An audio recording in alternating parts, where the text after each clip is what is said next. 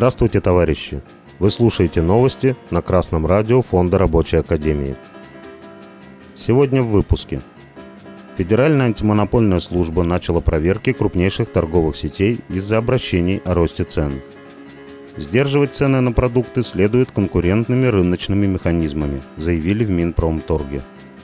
Каждый шестой в России оценил инфляцию в 30%.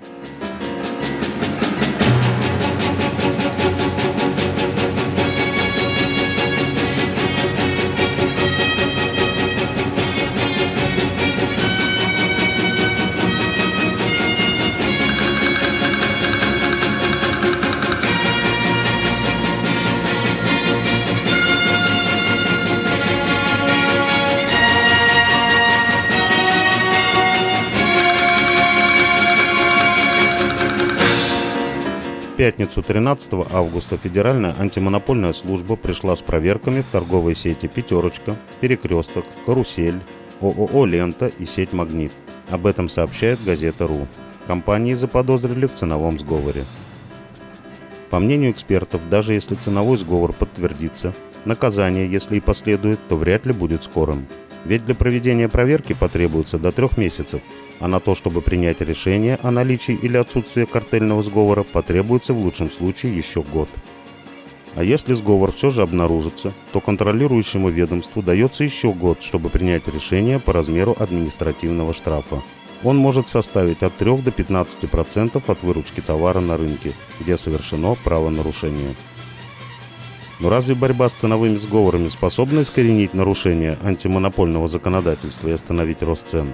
Решительно нет, незамедлительно ответили бы на этот вопрос в Министерстве промышленности и торговли.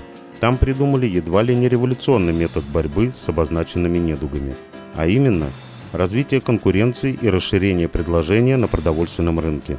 Об этом сообщило информационное агентство ТАСС. Еще 150 лет назад Карл Маркс доказал, что конкуренция неизбежно ведет к монополии. Монополия – закономерный результат развития конкуренции – а потому воевать с монополиями с помощью развития конкуренции значит сдаться до того, как тебе объявили войну. Но у министерства на этот счет свое мнение. Там заявили следующее. Минпромторг России непрерывно мониторит ситуацию с ценами на продовольственные товары и находится в рабочем контакте с Минсельхозом России, Федеральной антимонопольной службой России, отраслевыми ассоциациями, в случае резкого повышения цен на определенный товар или категорию товаров принимаем незамедлительные меры. Минпромторг России постоянно и последовательно выступает за необходимость создания условий для качественного развития и функционирования торговли. Сдерживать цены на продукты питания следует конкурентными рыночными механизмами. Говорят о конкурентном способе и рыночном механизме настолько убедительно, что иной раз не понимаешь, пытаются ли тебя обмануть или сами искренне заблуждаются. Впрочем, как показывает практика, справедлив первый вариант. Ведь, как мы видим на примере магазинов розничной торговли, рынок поделен между горсткой торговых королей, которые как повышали цены, так и продолжают их повышать. Так, например, по данным Росстата, с начала года в России с огромной скоростью подорожали курятина на 15,2%, картофель на 80 с лишним процентов, капуста без малого на 89%, морковь на 152%. Будто бы даже и не замечают страшных проверок Федеральной антимонопольной службы и ценных советов Минпромторга крупнейшие торговые монополисты и производители продовольственных продуктов. Да и не только продовольственных. Рекордные значения повышения цен фиксируют и на строительные материалы, и на отдых, и на многое другое. И хотя уровень инфляции по данным Росстата не превышает 6,5%, по ощущениям каждого шестого россиянина, цены за последний год подскочили на 30%. Такие данные были получены в ходе опроса, проведенного Центральным банком Российской Федерации. Об этом сообщает finance.ru. Согласно опросу, 38% россиян тратят все или почти все свои доходы на еду. Из них 10% заявили, что денег не хватает даже на питание а 28% сообщили, что могут обеспечить себя продуктами, но на покупку одежды средств уже нет. Что же мы видим? Пока в Минпромторге и Федеральной антимонопольной службе поют дифирамбы свободной конкуренции и рыночному регулированию, пока разыгрывают спектакли с проверками, отвлекая внимание трудящихся и пытаясь прикрыть суть дела, В это самое время капиталисты тянут из народного кармана все, что только возможно вытянуть.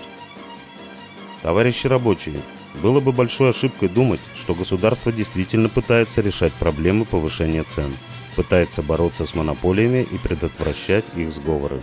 Государство всегда принадлежит господствующему классу. Государство есть диктатура господствующего класса, а значит весь его аппарат действует в интересах этого класса.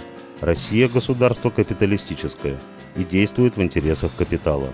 А потому проверки будут продолжаться, только результатов этих проверок так и не будет видно. А цены будут и дальше сдерживать, только они так и продолжат расти. Интересы масс трудящихся так и продолжат попирать в угоду интересам горстки богачей. Помните, товарищи, есть только один способ разрешения сложившихся противоречий. Способ этот – государство диктатуры пролетариата. Только такое государство будет действовать в интересах подавляющего большинства общества. Только с помощью диктатуры пролетариата рабочий класс сможет выполнить свою великую историческую миссию – освободить общество от цепей капиталистического рабства. Вступайте в рабочую партию России. С вами был Беркутов Марк с коммунистическим приветом из Малой Вишеры.